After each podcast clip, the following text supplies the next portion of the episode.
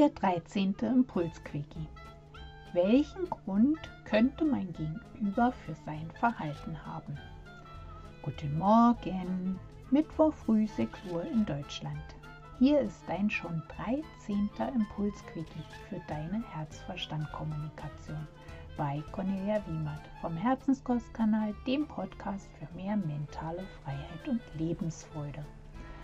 Heute mit dem Thema, welchen Grund könnte mein Gegenüber für sein Verhalten haben.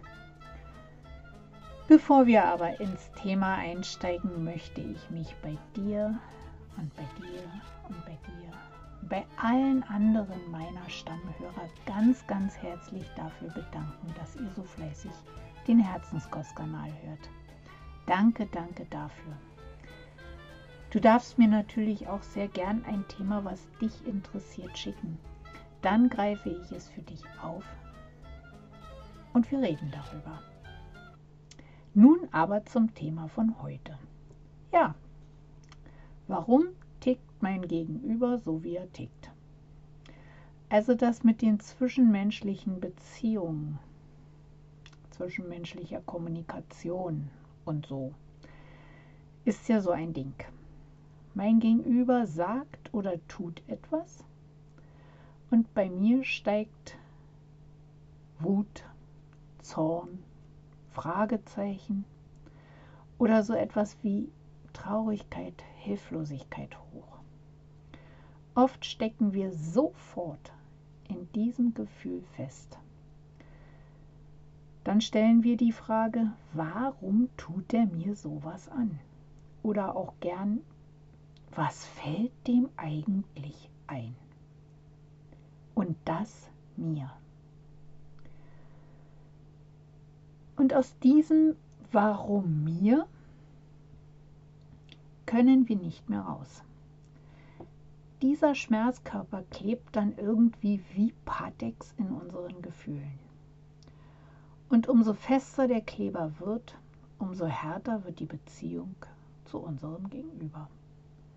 Bei der nächsten Begegnung glänzt der Schmerzkörper sofort mit seiner Anwesenheit und du kannst dich eben nicht mehr neutral auf denjenigen und die neue Situation einlassen. Das alles geschieht im Unterbewussten und ist von dir keine Bösartigkeit oder so etwas, sondern dein Gegenüber hat lediglich mit seinem Verhalten seiner Äußerung einen Klingelknopf zu deinem Schmerzpalast gefunden und ihn gedrückt. Nun wirst du sicher sagen, was kann ich dafür, dass der sich so blöd verhält? Ich hab doch nicht.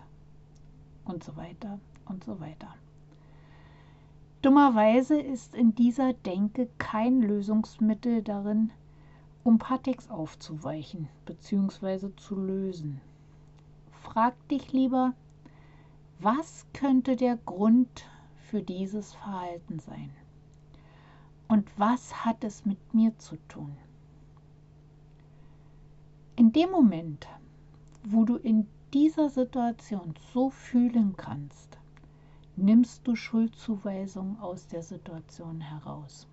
Du räumst deinem Gegenüber seinen eigenen Schmerzpalast ein und es nimmt der zwischenmenschlichen Beziehung, Interaktion, Kommunikation die negativen Gefühle heraus. Somit kannst du dich das nächste Mal wieder neutral auf deinen Gegenüber einlassen. Wenn du dabei etwas Hilfe brauchst, bemühe gern die Bachblüten. Ziehe in der Situation ein bis drei Blüten und nimm sie mit der Wasserglasmethode. Das heißt, du machst aus jedem Fläschchen, was du gezogen hast, ein bis zwei Tropfen in ein Wasserglas und trinkst dieses.